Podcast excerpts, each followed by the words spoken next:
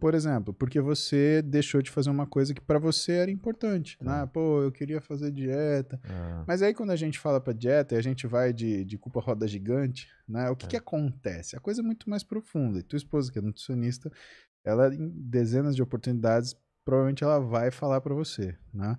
Quando você quer controlar o que você come, a primeira coisa que você tem que controlar, na verdade, é sua rotina. Dieta vem do grego rotina. Ah, é? Sim. Então, quando um nutricionista ele aborda você como um paciente, e, e vou te falar, Do, do, do grego não consigo. no, do Dieta grego, vem do grego não consigo. ou do grego sofrimento. É sofrimento. Mas, por exemplo, ah, quando você pega trabalho, né? Trabalho vem, eu não lembro se é do grego ou de latim, mas é de punição, Ah, é? né? Castigo, E salário vem de sal, né? Que os caras recebiam, Exatamente. recebiam sal como pagamento. Salarium, É. exatamente. Então, quando a gente olha isso, e por isso que é muito difícil, por exemplo, a tua esposa te tratar, É. né? Porque né, não dá, você tem uma relação íntima com ela e que interfere no processo de daquilo que ela precisa criar essa conexão profissional contigo. É. né? Mas quando um profissional ele aborda um, um- um paciente, um nutricionista, por exemplo, quando a gente vai falar de dieta, o que, que ele faz? Ele usa duas ferramentas básicas. Ele usa frequência alimentar e recordatório alimentar.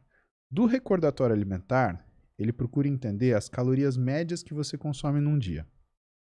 Da frequência alimentar, ele procura ver o que, que são os picos de caloria que você consome. Porque o que, que é a frequência alimentar? Quando ele pergunta pra você, quantas vezes você come salgadinho por semana? Quantas vezes você toma sorvete? Quantas vezes você Ah. toma açaí?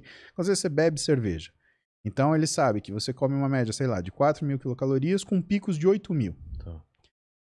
E quando esse nutricionista ele vai elaborar a tua primeira dieta, ele não vai te dar uma dieta de 800 calorias. Ele vai te dar uma coisa que você consegue fazer. Se você come uma média de 4 mil, muito provavelmente ele vai fazer o quê? Dar os mesmos 4 mil, só que ele vai dar de um jeito diferente. Quantos anos tem seus filhos? Um filho, quatro. 4 anos. Tudo bem. Eu tenho uma de 17 e uma de 10, né? A de 17 ela precisava aprender a mexer com dinheiro. O que, que você vai dar pra ela? Cartão de crédito? Nem lascando. Não. Você dá dinheiro sente a- Pra ela ver diminuir. É. E ela fazia a conta. Ah, e como é que você faz? Você dá mesada? Não, você dá semanada.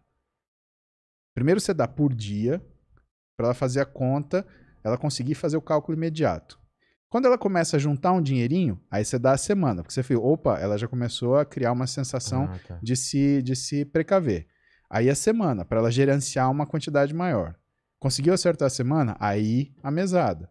Porque ela vai aprender. Porque você tem que ensinar teu filho a mexer com dinheiro. É. né? Alimento é a mesma coisa. O que, que o nutricionista vai fazer? Ele vai te dar essas 4 mil, mas do jeito dele. Então ele vai fazer um fracionamento alimentar. Ele vai fazer uma orientalização das calorias de consumo diário. O que, a gente faz? Toma um café da manhã inexistente, come no almoço uma coisa rápida do jeito que dá, mas de bucho cheio, e aí janta aquele jantoroço, É, né? Aquele jantoço, que é um jantar mais almoço. Né? Ou seja, infernal. E quando você vai olhar os trabalhos científicos, né? Você vê uma série de evidências mostrando que só o fato de você ter um aumento de caloria no final do dia, você já predispõe a piora metabólica. E só o fato de você não consumir, por exemplo, um café da manhã, já aumenta o seu risco de doença coronariana em 27%, 27,5% para ser preciso. Isso é um trabalho da American Heart Association.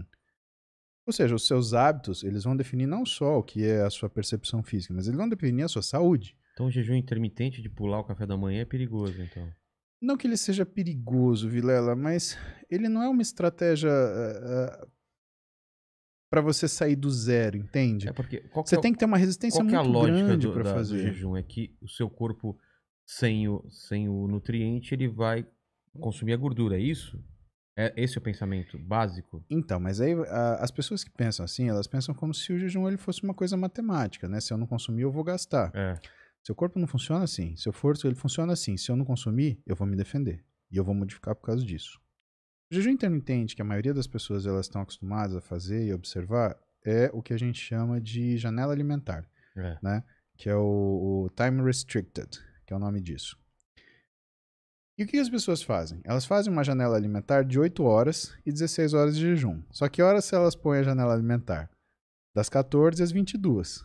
Meu amigo, é o melhor horário de comer. É aquele almoço que você come uma almoção e sai comendo o que você quiser até às 10 da noite. Então, se você puder fazer uma refeição monstra às 10 da noite, você tá confortável. É. Agora, o que, que deveria ser um jejum intermitente, por Aproveitar exemplo, o- que é focado na fisiologia, ou seja, ah, respeitando que é o aumento de resistência periférica à insulina ao longo do dia, porque existe isso, né? E a diminuição da captação periférica de glicose ao longo do dia.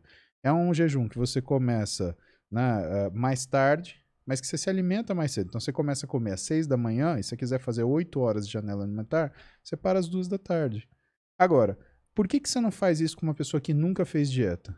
Meu amigo, a hora que a fome bate, não tem quem te segure.